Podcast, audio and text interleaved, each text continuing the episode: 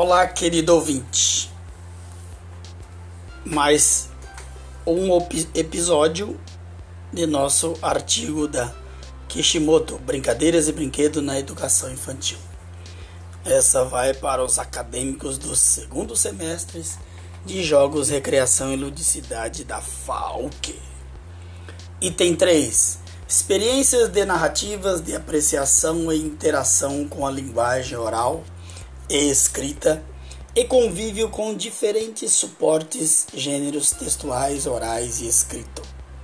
As práticas pedagógicas devem possibilitar a expressão lúdica durante as narrativas e a apreciação e a interação com a linguagem oral e escrita para que a criança possa aproveitar a cultura popular de que já dispõe e adquirir novas experiências pelo contato com diferentes linguagens apresentam então cinco linguagens: a falada, a visual, a escrita, a combinação de linguagem visual, escrita e falada e a mediação crítica. Na linguagem falada inclui a conversação diária, músicas cantadas, contar, ouvir histórias, brincar com jogos e regras e jogos imitativos, ver e ouvir televisão, vídeos. Na escrita, Uso de ambiente impressos como livros, cartazes, letras, guias de televisão, jornais e etc. Na linguagem visual, requer ver e criar desenhos, construções tridimensionais, ilustração, animação, imagens, móveis.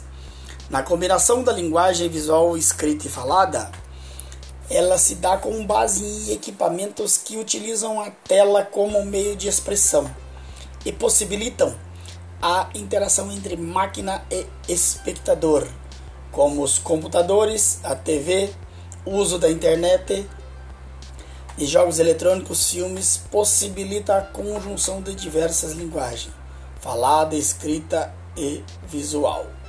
A mediação crítica se dá um importante suporte para a ampliação das narrativas das crianças é a mediação crítica da, do professor ou da professora durante a brincadeira, discutindo um programa de TV ou analisando a imagem de um livro, revista e etc. Toda criança aprende a falar em casa usando linguagens de uma família. A linguagem se amplia quando ela tem a oportunidade de viver em meio de diferentes gêneros textuais. Conversação diária, história, livro, desenho, pintura, TV, rádio, computador, música, dança, embalagem de alimentos são diferentes formas de representar o significado do mundo letrado. Assim a criança vai diferenciando a fala de sua mãe, seu bichinho de pelúcia, o som da televisão, o pacote de biscoito preferido, a dança da irmã mais velha, o seu nome bordado na toalha e vai compreendendo o mundo ao seu redor. As brincadeiras interativas com o corpo do bebê são oportunidades para compreender gestos, palavras e significados. Quando a professora brinca, onde está o nariz de Paulinho, ou de Mariazinha, ou de Joaninha? Aqui aponta para o nariz da criança. Ela responde com um sorriso, um gesto. A criança está entrando no mundo letrado em que gestos e palavras têm significado. São textos gestuais e orais. Quando fala, usando o gesto e o desenho, a criança mostra outras linguagens que conhece e usa de forma concomitantemente. Há diferentes gêneros de histórias que encantam as crianças. As histórias do mundo encantado dos contos de fada dos reis, das bruxas e super-herói. Contém expressões que marcam sua estrutura, como era uma vez, depois e viveram felizes para sempre. O começo e o meio e o fim proporcionados por esse gênero de, de literatura auxiliam a criança a ampliar narrativas ao agregar a natureza lúdica de recontar histórias A livre expressão de experiência, vivência e formas de ver o mundo penetra nas narrativas infantis, nas histórias recriadas pelas crianças. A Branca de Neve vira Morena das Neves, trazendo as questões da diversidade. O lobo da história de Chapeuzinho Vermelho desdobra-se no lobo do bem e do mal. O lobo bom vivia no zoológico, o mal era o homem que mandava matar os animais. Um fato ocorrido no zoológico de São Paulo, a matança de animais.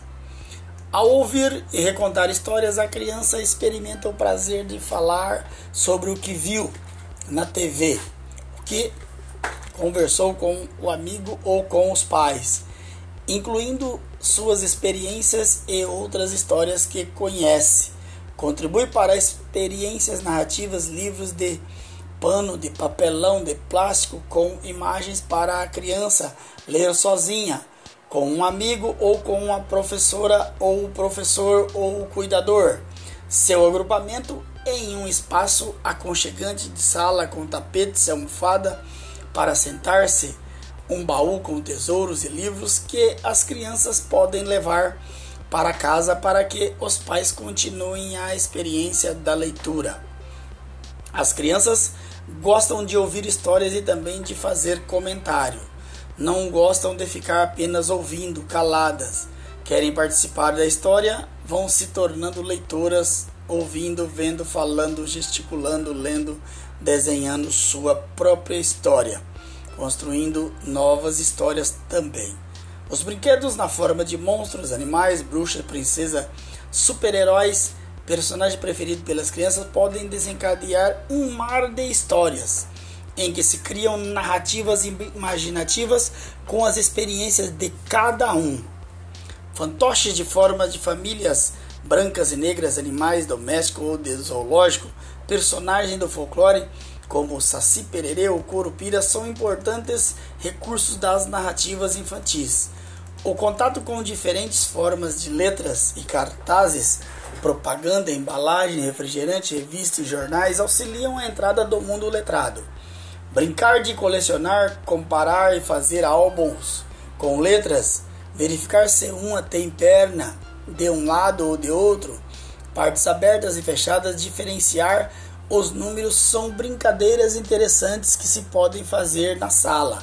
Brincar de fotografar ou desenhar letreiros, placas de carros, sinais de trânsito, propaganda, visitar um supermercado e verificar sua sinalização e as marcas dos alimentos são interessantes passeios para iniciar a criança no mundo de diferentes textos. Desenhar, pintar, dançar, cantar, imitar a mãe que dá comida ao bebê são outras formas de letramento. Textos que enriquecem as experiências das crianças nesse percurso. É importante que a criança seja agente, tenha iniciativa e oportunidade de falar, de se expressar e participar do mundo letrado. E você? Tire uma questão desse item 3 e traz para nós para a aula. O que você mais chamou atenção com esse texto?